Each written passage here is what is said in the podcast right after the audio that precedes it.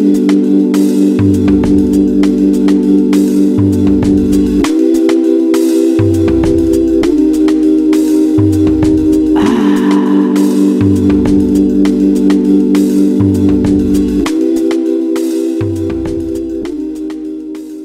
boa noite. Bem-vindos ao, ao, primeiro episódio do projeto Mesa Menos Um. Este projeto surgiu entre nós, nós amigos que costumávamos muito uh, discutir e falar de temas da atualidade e resolvemos agora, durante a nossa, o, o lockdown em Portugal, com os cafés e restaurantes fechados, de criar a mesa, a mesa menos um. um. e também queríamos passar um bocado da nossa opinião para vocês, acho que é importante, e, e pronto, e vamos a isso, vamos nos apresentar. Então temos o primeiro nosso elemento que é o Tomás Moraes, tem 21 anos, é da Covilhã e estuda gestão nova, diz com todo orgulho que é de Sporting e, mesmo não acreditando em signos, há alguma exceção para o Leão. É verdade, é verdade. Muito boa noite. Temos depois o António Morteira, tem 21 anos, nasceu em Oliveira das Mães, começou a sua carreira em 2020 como software developer. Ele gostava de ser professor, mas vê o futuro melhor nos teclados, não é verdade? É sim, senhora. Boa noite a todos. Obrigado por nos ouvirem.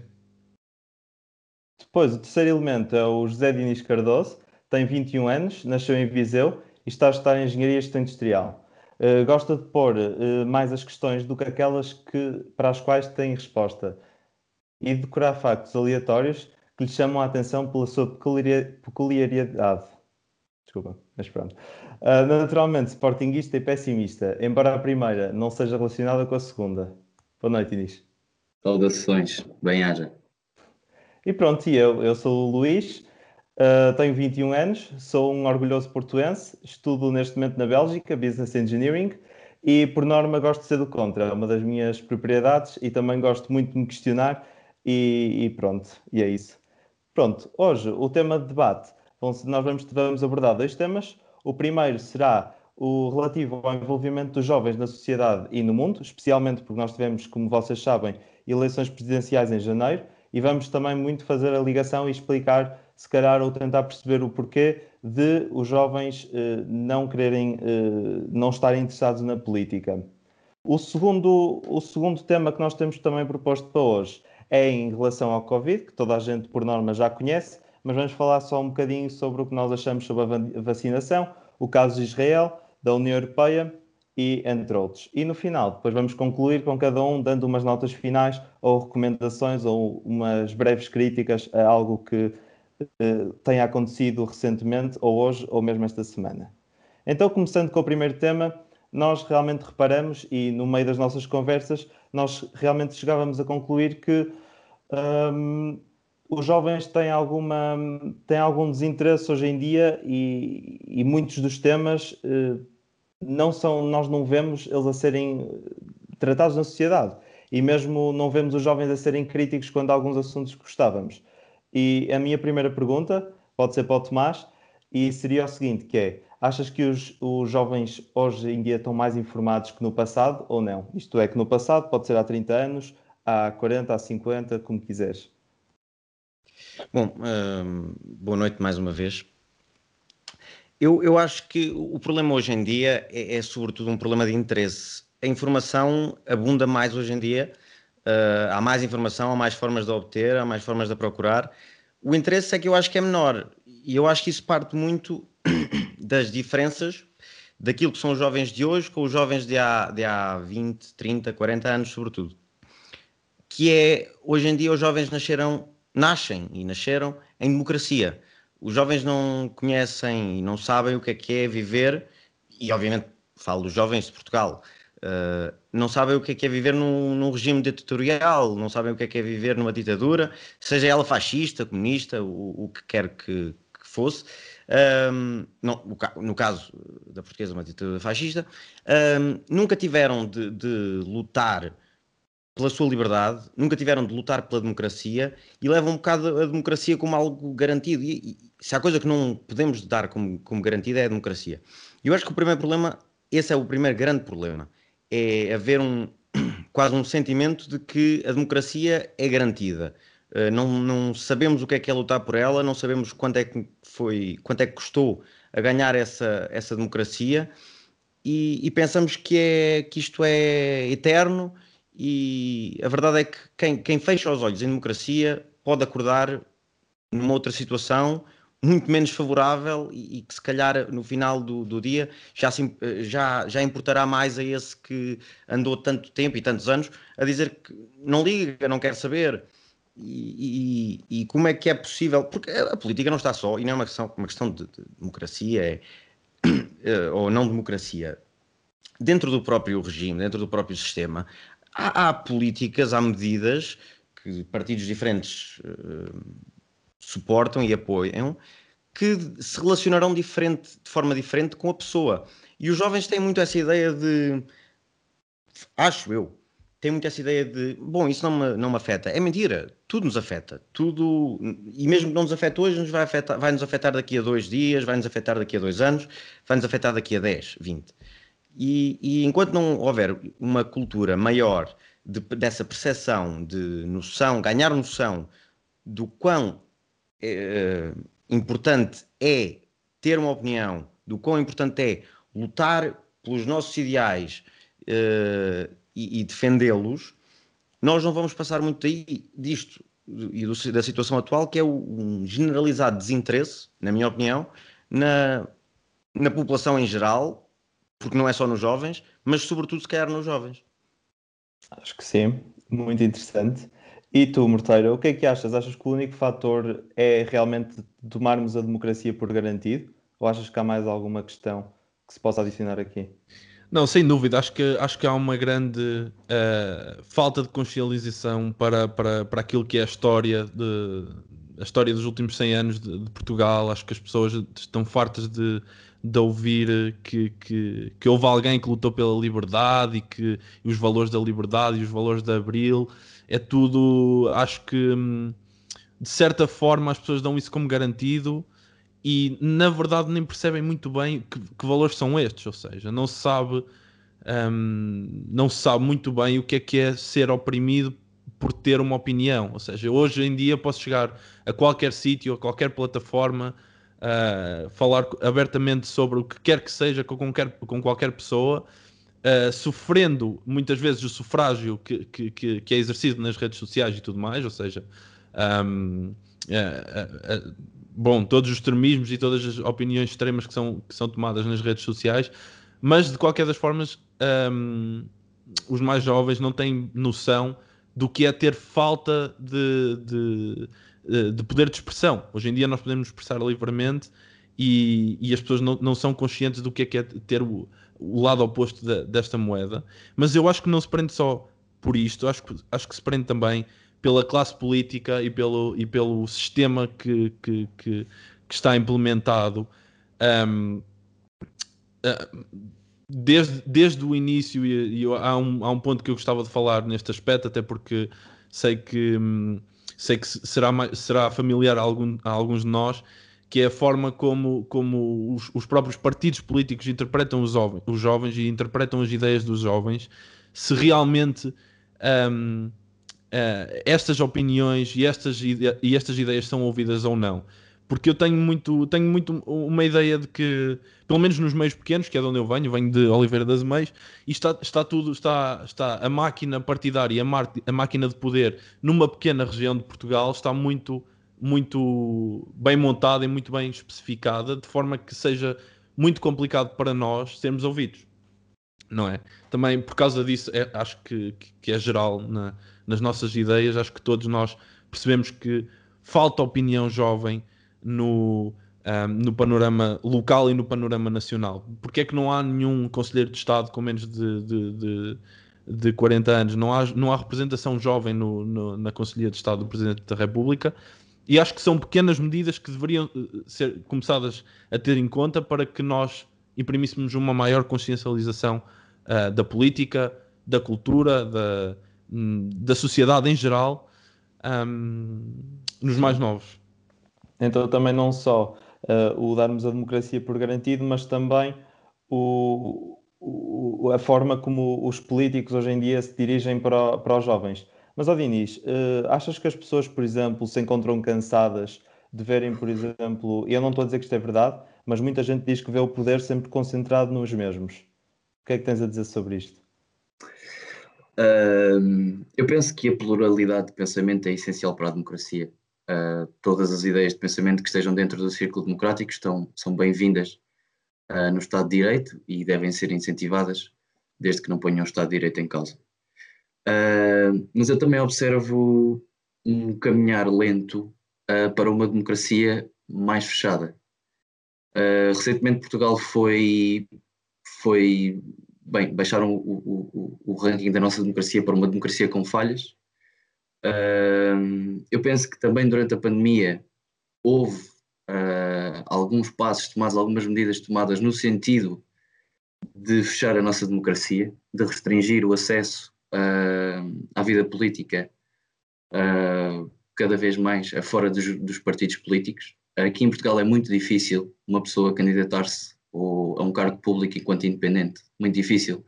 E agora ainda mais barreiras há. Não sei se já viram a lei de, nova lei de, dos movimentos independentes para as autárquicas, Uh, muitas barreiras foram criadas a que movimentos independentes se pudessem candidatar a, a, autarquias. Mas o maior problema é que as pessoas, sim, as pessoas, eu noto uma grande exaustão uh, nos partidos políticos, noto um descrédito que muita gente tem para com a vida pública. Uh, hoje em dia, a vida pública, o, o, o serviço público, a, a, política em si, não é um, um não é vista como um cargo nobre, não é visto como um ato de abnegação, é visto como um ato de favorecimento pessoal, uh, é visto como uma carreira. E, e não é de facto assim que, que os nossos pais da democracia, de certeza, ambicionaram que a democracia fosse. Yeah. Ok. Uh, mas eu acho que todos concordamos que também eu acho que o interesse dos jovens em si começa por terem algum interesse na sociedade e depois também perceberem que uh, o exercício democrático pode ser uma forma de conseguirem ver uh, os seus valores para a sociedade refletidos no, no país onde vivemos. E, e, e, eu se calhar voltava um bocado ao início, mas também já perguntava outra pergunta que é, então, e esse interesse pela sociedade? Como é que nós podemos gerar e, e fomentar o, o, interesse nas novas gerações pelas questões da sociedade, por questões, porque pelo menos o que eu vejo muito e constato hoje em dia é que muito pouco, muito poucos jovens têm interesse num, têm interesse na vida, digamos assim. Não é, não é bem na vida que eu estou a dizer, mas se calhar uh, são desinteressados, não, não lhes interessa muita coisa. E como é que isto se pode dar a volta, tanto na nossa escola, como também, uh, não sei, fomentar, fomentar algumas iniciativas Gostava de vos ouvir, Tomás. Olha, eu começava exatamente por aí, pelo, por onde tu acabaste, pela escola. Eu acho que a escola aqui uh, tem o mais importante. Bom, não diria se que é o mais importante, porque o papel dos pais é sempre o papel dos pais, uh, mas, mas a escola tem certamente um dos mais importantes dos papéis. E, e, se não houver cativação na escola, se não houver chamada a atenção na escola, uh, dificilmente nós vamos estar a, a criar e, e a, a, a, educar uh, melhores futuros adultos e, e, futuras pessoas.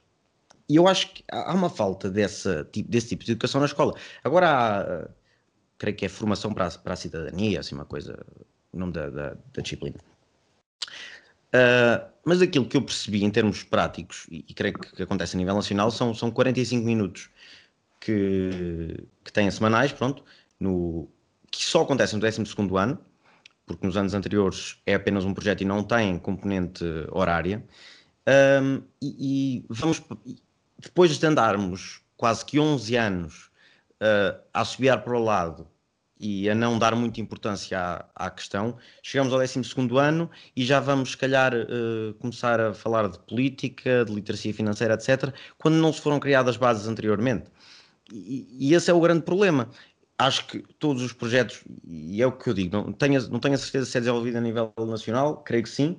Os projetos que são desenvolvidos nos anos anteriores são importantes, são a nível de voluntariado, criam essa consciência cívica, essa, eh, essa noção para, para, para os alunos, para, para, os, para, os, para, as pessoas ganharem essa noção da, da importância da sociedade, do, do, do, comportamento cívico, etc.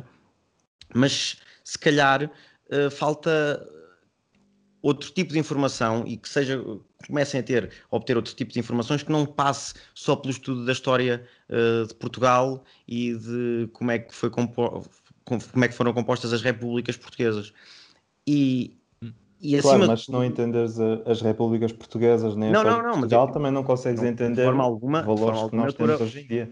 De forma alguma eu estou a pôr em causa a história. Eu, eu só sim, estou a dizer sim, que sim. não chega. Por si só não chega. Falta, falta, falta muito mais atualidade. E acima de tudo eu acho que falta que se parem de tentar aplicar fórmulas do passado no presente. Porque as fórmulas do passado resultaram no passado. Se as fórmulas não evoluírem, uh, se não sofrerem, como os vírus sofrem mutações, e, e, o Covid é um, grande exemplo disso. As, essas fórmulas de, de, aprendizagem, de consciencialização, têm de sofrer as suas mutações, têm de se adaptar à realidade. Nós, neste momento, vivemos num mundo digital. O nosso programa. Mas, mas Wilson, tu não achas que, tu não achas que em parte, Uh, essa, essa nova dinamização de, de, da forma de ver a história, da forma de ensinar a história tem que mudar, claro que sim, e certamente há recursos para isso, mas há aqui, há aqui um bocado. Mas eu nem falo, eu, eu, o que eu estou a dizer é que devia haver uma complementação à história. À história. Uhum. Porque eu sinto que a única base que se tem é a história. Mas eu a acho que a história, eu acho que a história devia é a história. ser, eu acho que a história devia ser o essencial para tu aprenderes política. No sentido em que a história te, a história, Pá, os comportamentos que, que os gajos tiveram há dois mil anos vão ser os mesmos que nós vamos replicar em, em dois mil anos. Ou seja, isto vai.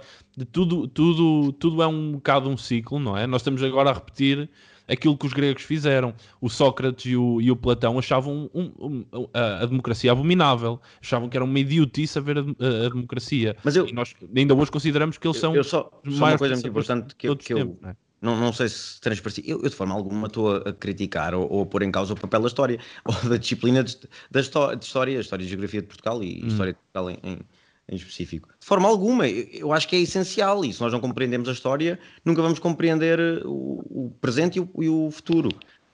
Mas a história é o passado e temos de compreender. Eu só estou a dizer é que devia haver uma complementação, uma complementação e essa tal disciplina de, de, de cidadania ou tenha o nome que tiver, que utilize um, faça um bocado eh, essa transposição do passado para o hoje.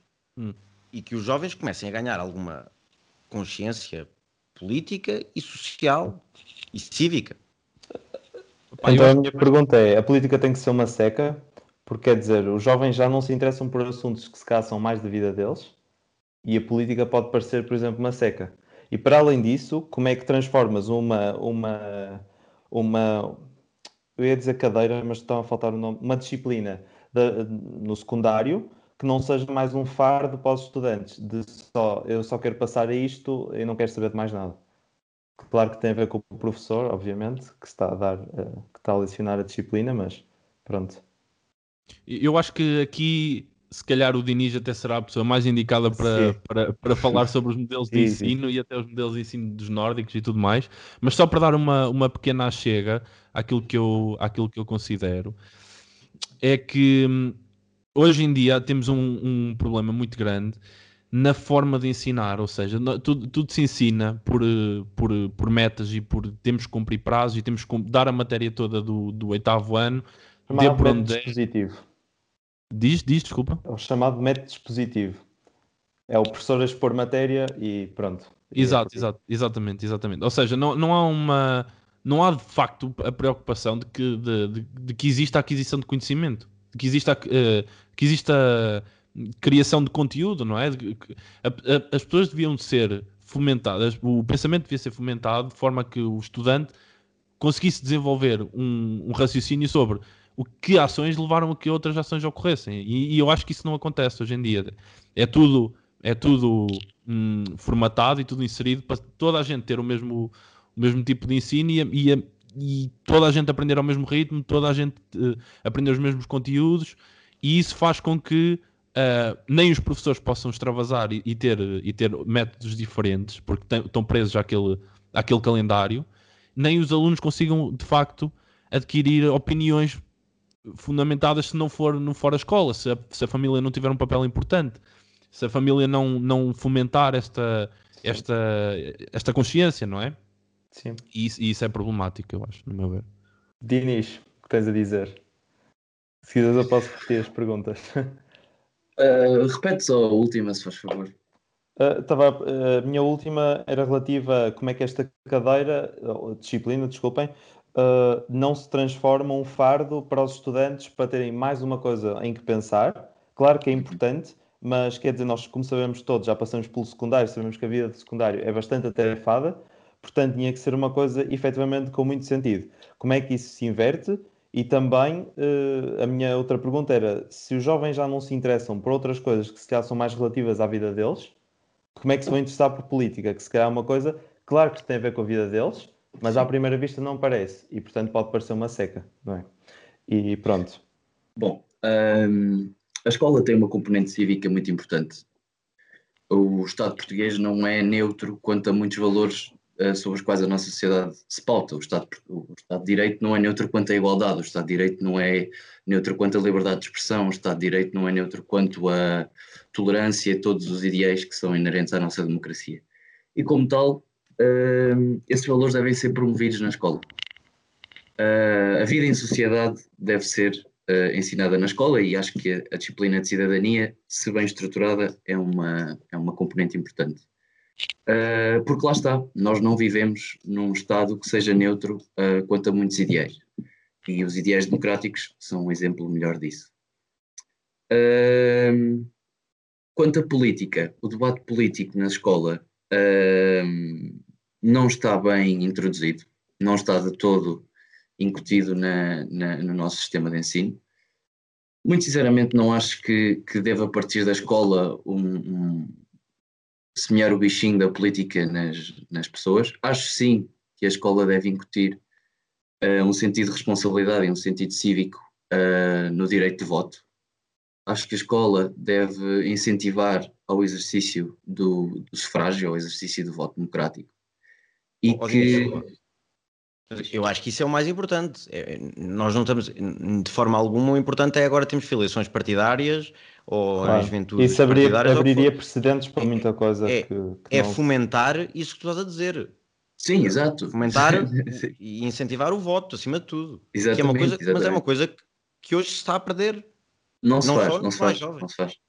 Eu ouço os meus pais a falar, e os meus pais e a, e a geração deles, que é que o, testemunhou o 25 de Abril em primeira pessoa, e ele dizia-me que falava-se muito política na altura, falava-se imenso. Era, uma, era um ambiente de, de muito diálogo, de muito debate, e isso perdeu-se. Uh, isso perdeu-se também muito devido ao, ao, descrédito que existe em relação à vida, à vida pública e à vida política. Uh, e às relativas pobres lideranças que Portugal tem tido nos seus 40 anos de democracia.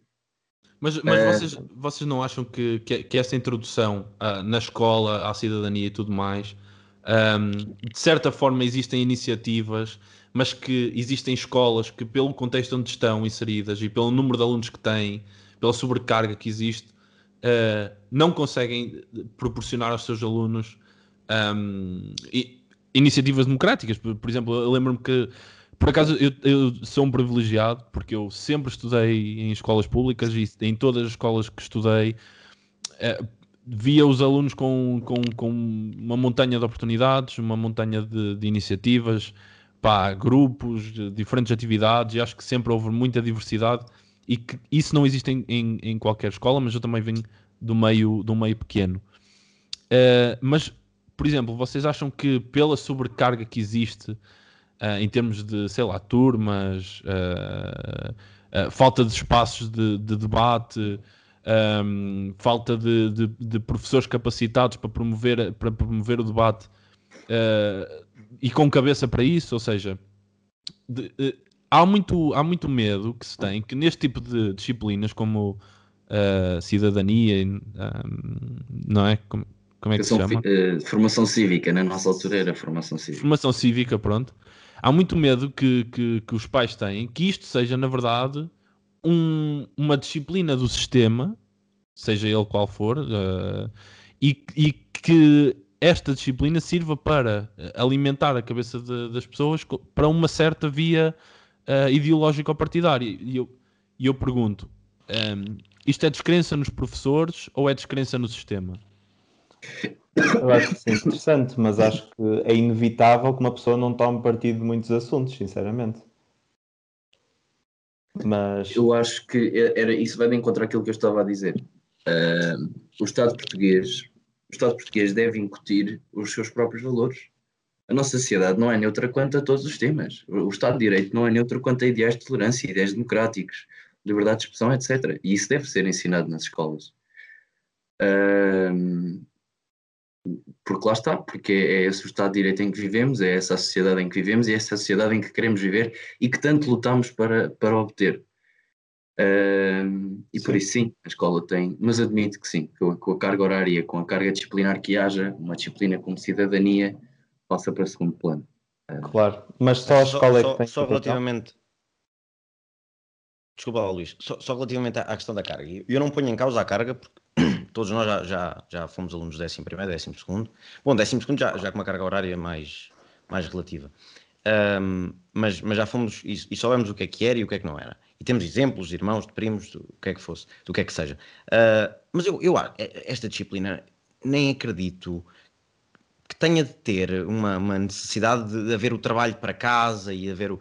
É, é, um momento, são 45 minutos, podem até não ser semanais, uh, de ser semana sim, semana não, podem até nem ser semana sim, semana não, arranjar-se forma de se incutir uh, debate uh, de ideias e exposição de ideias com, com ida dos partidos à escola num, numa palestra para, para, toda, para todos os alunos, ou, ou, pelo menos para os alunos de secundário, um, e, e começar-se a incutir alguma ideia democrática e cívica nos alunos, muito extra avaliação, não faz sentido nenhum e não tem, acho que isto é avaliado na base de um satisfaz, não satisfaz, etc. Não tem, acham, não sei se terá alguma efetividade sequer para o aluno transitar ou não transitar. Bom, agora também essa efetividade já cada vez se perde mais, mas sobretudo não faz, e não faz sentido. Acho que existe, é acho que existe, a, acho que existe a, a, parte de se não, se não houver comparência em X eh, porcentagem okay. de aulas, o aluno pode não transitar, ou seja, okay. pode... pronto, mas não, não, não, não, tem efeito, não, não afeta a média, não vai afetar uma média. Não, não... Até houve é, aqui é uma há, componente...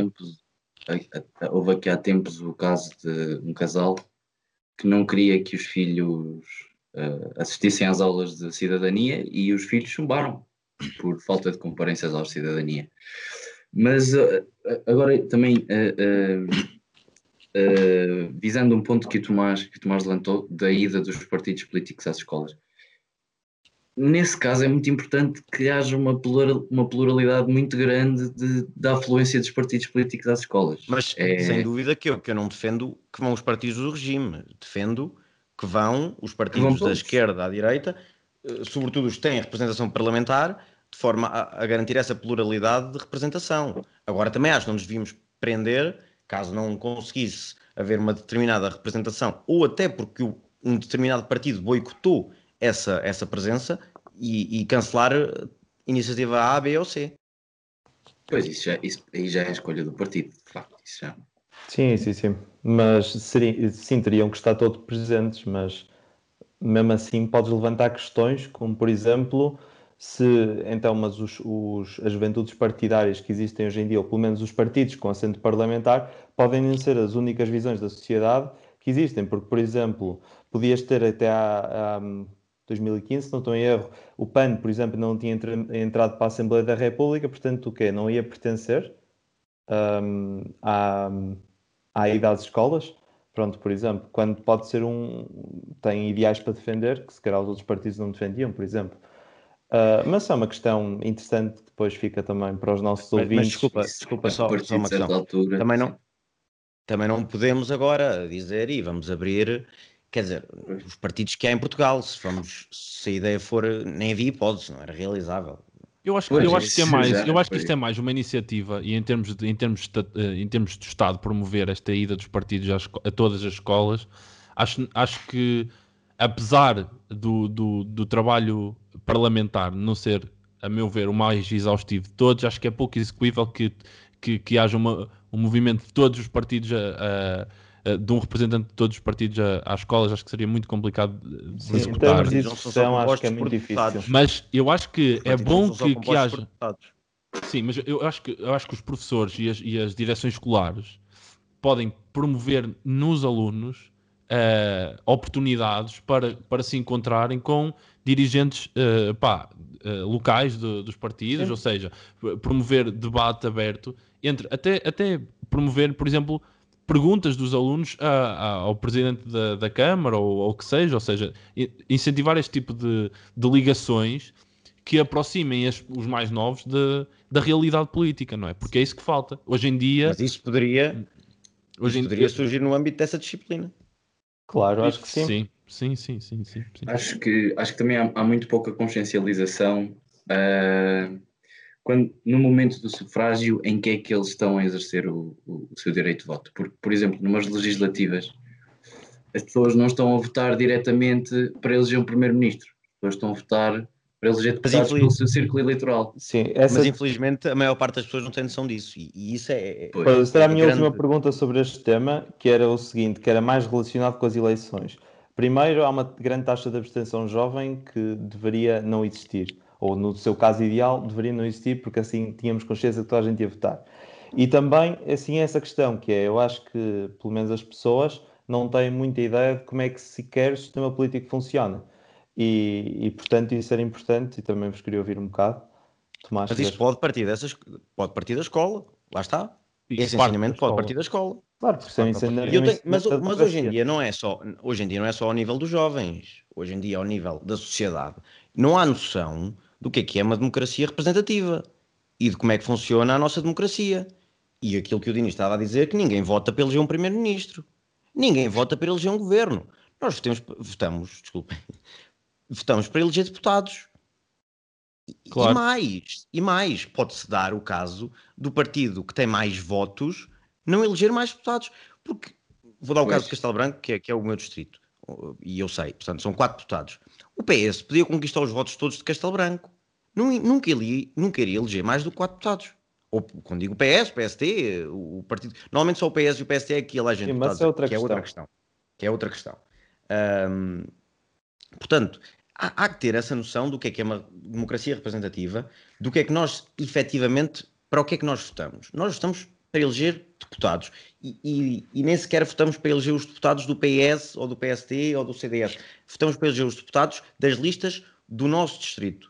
Aham, claro. Pode haver o, o, deputado melhor do mundo do, do PST. Se está a concorrer pelas listas de Lisboa, o meu voto uh, não, não vai para ele, está aí para, para o deputado do, do, do Sim, PS ou do PST de Castelo Branco. Porteira. Mas eu acho que devia haver uma maior consciencialização não, em relação eu, eu, democracia representativa. E o que é que nós estamos, de facto, a votar. Exato, claro, a consciência do que é, do, do que, é que cada, cada eleição uh, conta e de que, como é que cada eleição funciona. Uh, pá, eu acho que aí tem que partir essencialmente da escola e aí, aí responsabilizo mesmo, mesmo um, as aulas de história, a explicação dos diferentes uh, tipos de regime que existem e uma explicação clara destas matérias. Acho que muitas vezes os alunos não conseguem perceber o que, o que é que está por trás de o que é que está por trás de cada uma dos poderes que temos um, e, e, como é que eles se, como é que eles estruturaram dentro dentro da República. Um, para mim, uh, redirecionava o problema para a escola neste caso. Ok. Dinis, última nota. Uh, sim. Uh, no caso do, do aparelho democrático e, da, e, do ensino do aparelho democrático nas escolas, do processo eleitoral, do método de sufrágio, do método DONT para contagem de votos, etc., acho que é da competência da escola, óbvio. Educar para a democracia, uh, educar Sim. sobre o nosso aparelho democrático é competência da escola. Ok, muito bem. Desculpa um lá, só, só uma última nota, uma última nota em relação a este assunto. Uh, quando falamos tanto, e foi tantas vezes a palavra escola, escola, escola, Uh, eu acho que o papel é da escola, mas a iniciativa tem de vir a nível estatal, tem de vir do governo e, e, tem de ser algo decidido a nível nacional e não é deixar só a iniciativa para a escola em si. Eu acho que é um problema. É, tem de vir, tem de acontecer na escola esta consciencialização, mas de onde é que isto vem? Tem de vir a nível estatal, do, do, do, do Ministério responsável, no caso o Ministério da Educação. Sim, fica para pensar agora um, neste tema, depois podemos voltar a ele, se calhar, quem sabe, um dia mais tarde. Também fica pendente o papel dos pais e o papel dos livros, da leitura na, na educação dos jovens e na formação dos jovens. Mas agora também, eh, indo para, para outro tema, para o tema do Covid, que é um tema muito mais presente na, nos dias de hoje na nossa sociedade. Está quase a fazer um ano, se não estou em erro, que o Covid chegou pela primeira vez a Portugal, certo? Não sei o dia ao certo onde é que foi, mas lembro que as faculdades fecharam muito, muito perto desta data onde estamos. Um, e pronto, então a, primeira, a primeira coisa que vos perguntava Uh, nós hoje vamos falar um bocadinho sobre a, sobre a vacinação, sobre o caso de Israel, para quem quiser, sobre a União Europeia e também a falha na entrega das vacinas.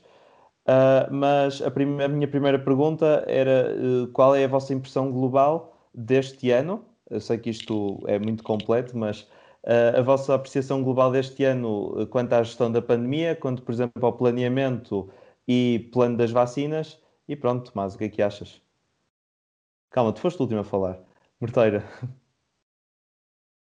Eu acho que, eu acho que na, na minha opinião, eu estou francamente uh, contente com, com o rumo que, que, que, estas vacinas estão a tomar, porque eu achava que inicialmente fui, fui um bocado daquele, daqueles céticos que, que achava que, pá, que isto ia ser muito pior que a Alemanha e que, que nós íamos ter resultados desastrosos na, na gestão e na organização de, desta distribuição de, de vacinas.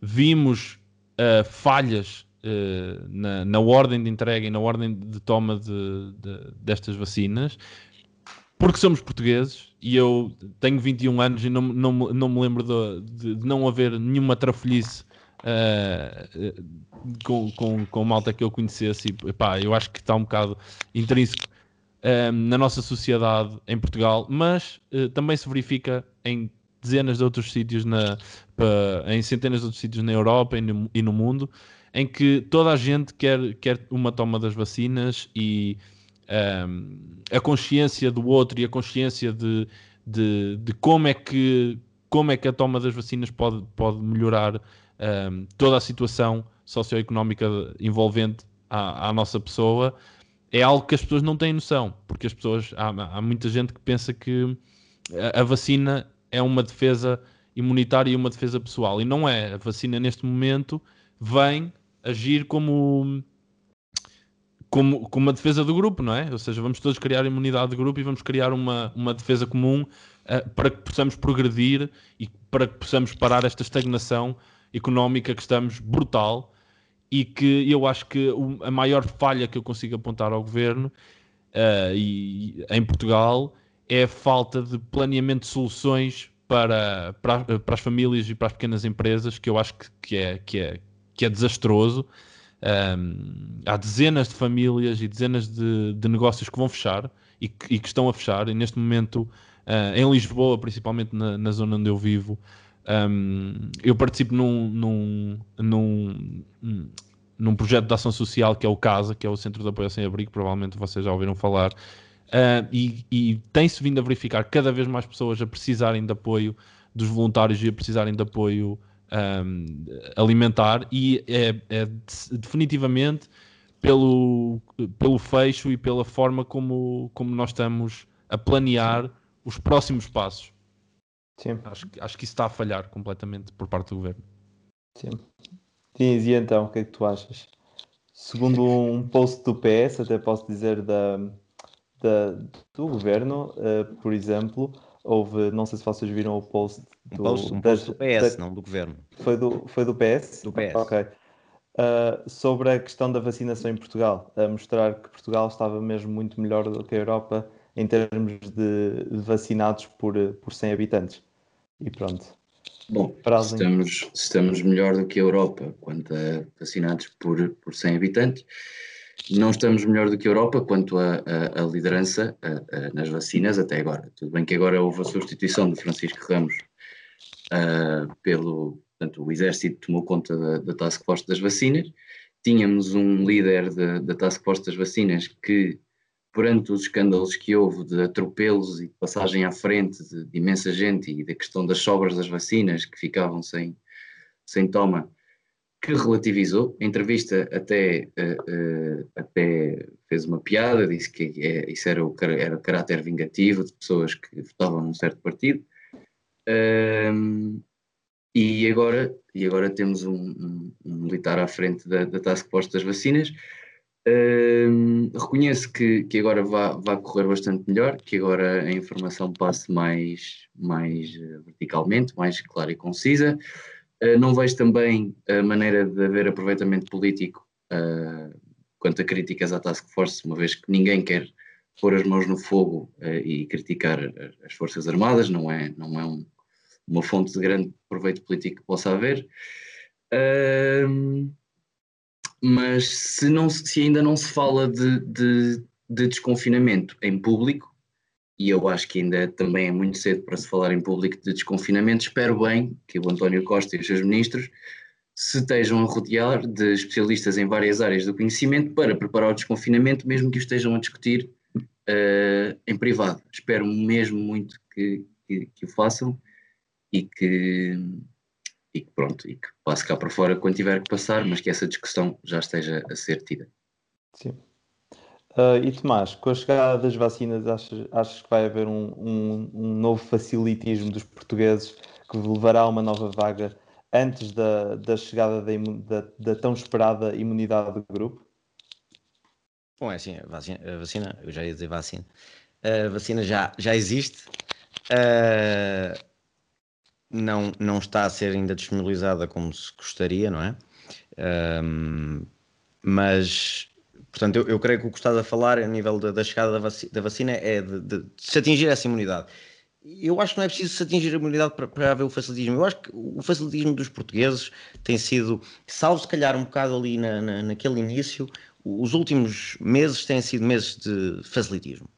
Uh, por isso é que chegamos onde chegamos não, não estou a tirar as culpas do, ao governo. O governo tem as culpas que tem e tem de assumir as culpas que tem pelas, pela, pelas más medidas e as más decisões que tomou. Mas há, há, culpas a apontar aos portugueses, há facilitismos, há questões de facilitismos a apontar aos portugueses. Um, e eu acho que a vacina só por si lá está não vai resolver, não vai resolver tudo.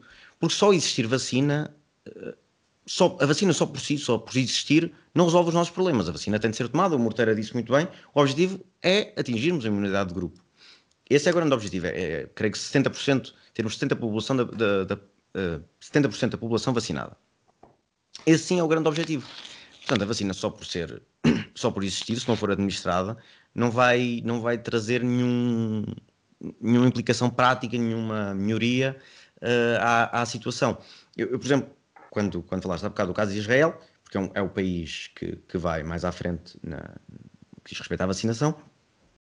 Mas, contudo, se olharmos para os números de Israel, parece que a coisa está, está mais ou menos à volta do mesmo. Os números têm-se mantido mais ou menos constantes. O país uh, está, em, creio que ainda está em confinamento. Um, e, e, fica aqui a dúvida de, bom, a vacina não, não está a resultar então? Uh, afinal, tanta coisa que a vacina... Não, não é bem assim. Temos é de perceber os números e olhar para os números uh, de forma separada e perceber a quem é a vacina foi administrada. Começou por ser a população, uh, o primeiro grupo foram, creio que os com, com mais de 60 anos e, e doenças graves, penso. E neste grupo, as infecções uh, diminuíram 41%, os, os, uh, as hospitalizações diminuíram 31% e os casos graves diminuíram 24%. Portanto, está provado que a vacina, aqui é uma, é uma das provas que a vacina funciona e poderá ajudar-nos a combater esta pandemia e, e, poderá, será o grande instrumento para combatermos esta pandemia. O problema é agora o próximo, a próxima fase, porque como o Morteira disse, isto não é uma questão uh, uh, não é uma questão individual, é uma questão de sociedade, é uma questão de grupo.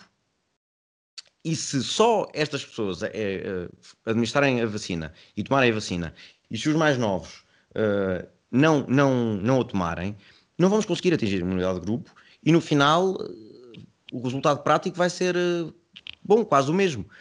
Eh, porque o que, o que acontece? Eh, de uma capacidade que Israel tinha de 120 mil, cerca de 120 mil vacinas para, para ser administradas por dia, neste momento estão a, a, funcionar a 65 mil, cerca de 65 mil por dia, quando já alargaram até as idades de vacinação. Portanto, agora já os maiores de, de 16, porque eu creio que abaixo de 16 não se pode, não podem, um, já alargaram uh, as idades e mesmo assim a população não, não responde da melhor forma. Também há a questão de Israel, ao nível de, de religiões, por exemplo, os ultra-ortodoxos, etc. Tudo isso cria complicações extra. No caso de Portugal, creio que não, não haveria tantas complicações nesse, nesse aspecto. Já, oh, Tomás, um, eu acho que há uma coisa que tu entraste e, e que, e que, pelo menos, um, para mim, não me faz muito sentido, que é considerar que o facilitismo dos portugueses tem sido um, um um, um fator preponderante na, na forma como nós estamos a lidar e na forma como os casos aumentaram e tudo mais. Eu acho Olha, que... ainda bem. Foi o quê? Foi, achas que foram, por exemplo, ordens contrárias ou as complexi... a complexidade na mensagem? Mas, mas Não, acho, quando, acho, há, quando há acho- pandemia? Eu, eu, por exemplo, o caso do Natal, desculpa lá. O caso do Natal, Deixa agora eu acho que é um só- caso, só, só- muito rapidamente, o caso do Natal é um caso de incompetência eh, eh, do governo e de facilitismo do- dos portugueses. Eu acho que estão os dois. Eu, eu, não, eu não estou de forma alguma a tirar as culpas ao governo. O governo tem culpas e tem muitas. Mas não concordam que o, o facilitismo dos portugueses se deva efetivamente à complexidade ou às ordens em contrário que leva à perda da autoridade? Eu, eu considero, eu considero essencialmente que ah, em, em vez de, de, de olharem para a pandemia como o que ela é, ou seja, como os problemas que ela, que ela traz e como, e como a forma como temos que lidar com isto, o governo olha para a pandemia como um salve-se quem puder e olha para a pandemia também como propaganda, porque se as coisas correm bem, o governo vem, vem, vem, toda a gente tem que vir bater palmas ao governo e não se preocupem porque isto está tudo bem. Quando as coisas correm mal, a culpa é dos portugueses. E aí eu considero que o governo meteu uma pata, uma pata na poça gigante em termos de passagem de mensagem, a forma como passam a mensagem, e por outro lado também a forma, a forma como estão a planear, a forma como estão a prever. Isto eh, em- ainda em relação às vacinas, Mas desculpa considerando. só, só uma questão, só uma questão. Achas que são mutualmente exclusivas? Ou seja, Acho- só, ou só os portugueses é que têm culpa ou só o governo é que tem culpa? Não, não. Não, não, não, não. Também não compro essa história, mas eu não compro a história que o governo vem de dar um mas tal mas tal podem, podem existir as duas. Podem acontecer as duas. Mas o facilitismo, o facilitismo vem das pessoas não terem consciência daquilo que se está a passar. E se as pessoas não têm consciência daquilo que se está a passar, se a informação não chegar. Porque nós temos o exemplo de há um ano atrás, com quatro ou cinco casos, toda a gente se fechou em casa, entendes? E toda a gente ficou completamente alarmado. Ou seja, passou-se a imagem de que havia um problema real. E na segunda e, na segunda e terceiras vagas, atualmente, o que aconteceu no- nos últimos dois meses é que eh, o medo de, de haverem 200 pessoas a, a morrer num dia, ou 300, des- desapareceu. As pessoas não tomaram consciência disso. E aí eu aponto falhas ao governo, essencialmente. Pá, a história do Natal é ridícula. A história do próprio verão, a forma como, como se as medidas que foram tomadas no verão foram muito levianas. Nós estamos sempre a, a- a levar um número constante de, de- de- de novos casos e nunca conseguimos parar esta onda gigante de novos casos, o que faz com que hajam mais vagas sub- subsequentemente. Agora, eu acho que atualmente, depois de um beco sem saída enorme que foi os hospitais não terem eh, resposta possível, este confinamento é uma lefada de ar fresco e espero que se mantenha ah, até o início de março com medidas do governo. Precisamos de medidas do governo de, de apoio, essencialmente. Então, vamos saber o que é que o Diniz acha. Diniz, só um instante, eh, só para resumir aqui. Eh, sim, podes, podes falar da resposta do governo, das ordens em contraditório, mas também te iria perguntar se efetivamente o governo anda a correr atrás do prejuízo, portanto, anda a planear em cima do joelho as medidas, eh, e, se, com- e se achas, ou pelo menos como é que avalias o desempenho da preparação para o inverno, portanto, no final de, ou no início de setembro, quando já se sabia que as escolas iam ter que abrir, que as pessoas iam voltar aos trabalhos, como é que, como é que, como é que avalias essa preparação, do, do, digamos, do inverno, e que vinha aí também a, segunda, a, a chamada segunda vaga, ah, por parte do governo? Bom, indo de encontro àquilo que o, que o Morteira disse, acho que o nosso governo durante o verão eh, esteve mais preocupado em andar atrás das criancinhas que andavam a correr com a bola na areia do que em, por exemplo, regularizar o, o- o tráfego em transportes públicos, eh, regras para locais de trabalho, nomeadamente eh, obras de construção civil, que era um foco gigante de casos. E a preparação para o inverno realmente não foi, não foi a melhor. Uh, houve imensas informações contraditórias, houve informa a informação não era clara. Eu não sei para que, para que faixa da população é que, é que a DGS às vezes fala, porque a DGS fala de- da pandemia de uma maneira tão simplista, tão. hum, não sei, parece que estão a falar para pessoas com um intelecto uh, uh, mais baixo e estão, e estão a fazer dos portugueses. uh, mais burros do que eles são. Acho que a mensagem devia ser bem mais clara, devia ser bem mais sincera. E neste momento, o, o António Costa o que deve fazer é, é fazer uma espécie de um acordo com os portugueses.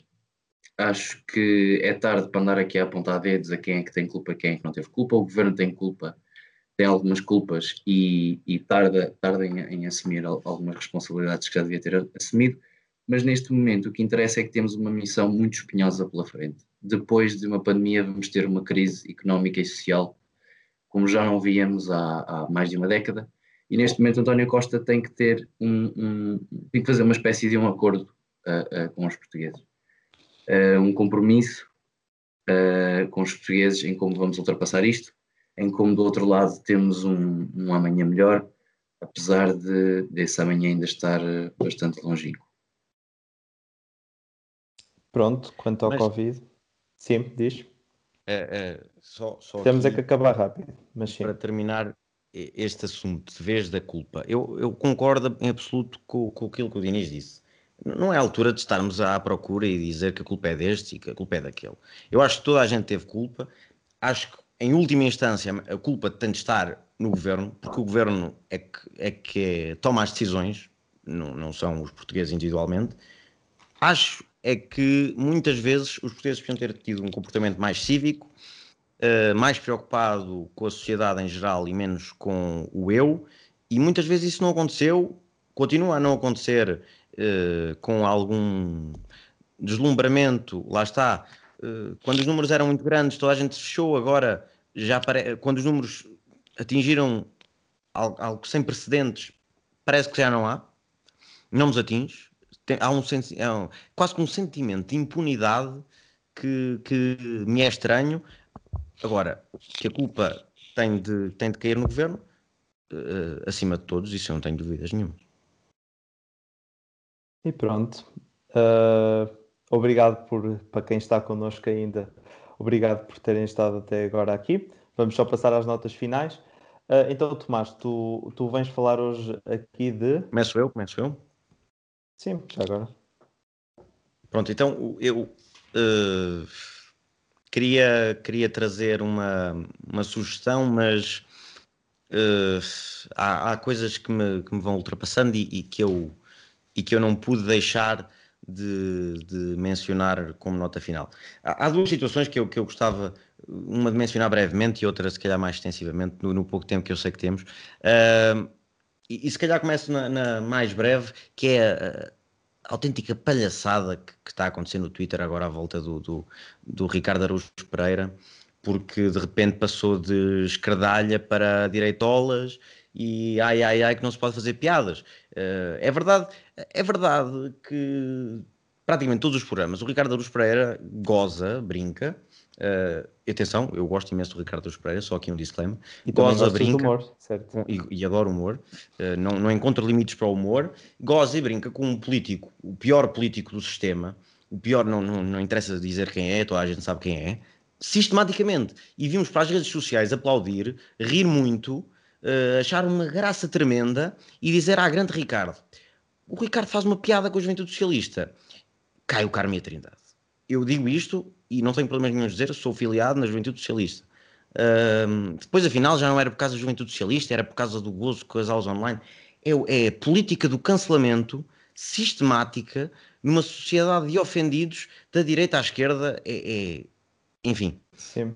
Só uma coisa, também, no só para ficar esclarecido, uh, a quem é que chamas então o pior político da, de Portugal? Toda a gente sabe, toda a gente sabe. Acho que não há necessidade. Eu não toda sei.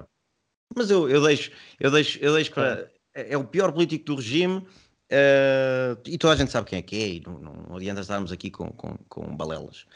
E depois é outro, outra situação que me enerva ainda mais, porque esta tem um. Isto tem uma implicância, a primeira tem uma implicância muito de redes sociais e de falar para aqui, falar para aqui, falar para ali. Esta tem uma implicância prática, tem uma implicância de, de falta de sentido cívico, falta de vergonha, falta de compaixão, que é o caso outro caso que eu não vou mencionar o nome, porque acho que não, não há necessidade de estar a publicitar, e toda a gente sabe quem é que é, um restaurante que tem estado nas notícias ultimamente em Lisboa, que vive num regime de autêntica impunidade. Uh, é, é, uma falta de vergonha, uma falta de respeito para com todos, para com todos, uh, que, é, que é inenarrável. E, e, como é que as autoridades, a minha pergunta é como é que as autoridades não fizeram nada em relação a isto? Como é que aquele restaurante continua aberto? E não é uma questão de dizermos que aconteceu uma vez, porque aconteceu, pelo menos que se saiba, já aconteceu duas vezes. Não é uma questão de dizermos que foi um caso uh, que foi abafado, que não chegou aos ouvidos de toda a gente. Esteve nas redes sociais, inundou as redes sociais e esteve, na, inclusive, nas notícias. Portanto, toda a gente sabe, uh, toda a gente sabe que existe, toda a gente sabe o que aconteceu, toda a gente olha para o lado. A eu não sei qual é a autoridade uh, que tem a responsabilidade de, e a possibilidade de fechar o dito estabelecimento. Se é a ASAI, se é a PSP, se é a GNR, se é uma outra. Eu só sei é que a ASAI por eh, coisas mínimas, às vezes fecha pequenos estabelecimentos, pequenos comércios, uh, por isto ou por aquilo. Ali vive-se num regime de perfeita impunidade, de perfeita falta de vergonha, de gozo e de desrespeito para com todos os portugueses que morreram com Covid-19 até ao dia de hoje, todos os que estão internados nos cuidados intensivos, todos os que estão infectados em geral, os que estão fechados em casa e para com todos aqueles que estão na linha da frente e que arriscam as suas vidas para, para, para lutar contra este vírus é uma falta de respeito tremenda e, e faz-me confusão que ainda não tenha sido feito nada em relação a isso. Sim. Nós também gostávamos de saber porquê, acho que toda a gente. Mas, e tu vais falar sobre uma metamorfose, certo? Sim, eu, eu venho falar de, de, um programa, na verdade é um programa que já tem, já tem bastante tempo, mas que num destes, num destes domingos de, de confinamento me pus a ver que é um, um programa uh, patrocinado por uma iniciativa que surgiu mais ou menos como, como esta iniciativa, que eu acho, que eu acho fantástica, que é, que é a iniciativa do Maluco Beleza. O Maluco Beleza TV tem, tem um programa que se chama Metamorfose Ambulante, uh, com apresentada pelo Pedro On The Road, que é quase conterrâneo meu, um, é um...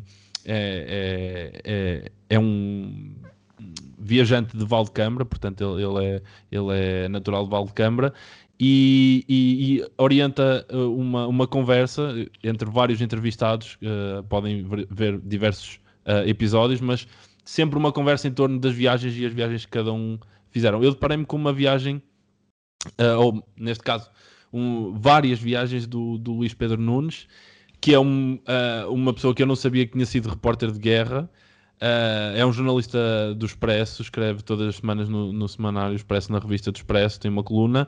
E, e bom, é, nós achamos sempre que o, uh, que o, Luís Pedro Nunes é alguém snob e altivo, mas depois também tem um, uma data de, de, de, experiências e uma data de histórias que, que fazem dele uh, uma figura interessante, vá, digamos assim. Muito bem. E tu, Diniz, hoje vais falar sobre também música. Trouxeste um álbum, certo? Eu trago, eu trago até hoje, uh, achei que era importante assinalar os, os cinco anos de uma obra que me é querida. É um álbum de um artista que também me é querido, cuja vida é bastante controversa e também já foi inclusivamente uh, alvo da, da política de cancelamento, uh, da cultura de cancelamento que Tomás fala. O álbum é o The Life of Pablo, do Kanye West. É mais um álbum de grande calibre, numa discografia muito consistente de grande calibre é um álbum que tem features interessantíssimos, interessantíssimos de, de, de várias, uh, de vários âmbitos, vários géneros da música, desde James Blake a Kendrick Lamar. Um, é um álbum que, que amadurece como vinho. Uh, mesmo cinco anos depois, é um álbum que ainda é relevante e é um álbum que cativa bastante a minha atenção e que recomendo aos nossos telespectadores ouvir. Espetáculo. E pronto, e a minha recomendação, antes de terminar, Hoje, não sei se souberam, eh, a China ultrapassou os Estados Unidos e tornou-se o maior parceiro comercial de, do, da União Europeia. Eh, há quem diga que isto é devido à, à pandemia, mas mesmo assim, eu trouxe-vos um livro que li há pouco tempo, que é o Prisoners of Geography, de, de, um, de um jornalista que é o Tim Marshall. É um jornalista também que andou pelo mundo fora e ele explica muito resumidamente, claro, de uma forma eh, é muito interessante porque isto é uma, quase uma introdução à geopolítica mundial e, e faz-nos perceber que existem problemas muito globais e até muito relacionados com a geografia. E fala aqui, tem um capítulo direcionado só para a China, outro só para a Europa em si, e é muito interessante perceber uh, porque, alguns fenómenos que acontecem relativos à geografia dos países e também à geopolítica desses. Pronto, terminamos então hoje o programa. Uh, queria agradecer a vossa presença a quem ainda está aqui a ouvir-nos. E pronto, e voltamos para a semana com mais, com mais temas e talvez mais surpresas, quem sabe. E pronto. Espero que tenham gostado.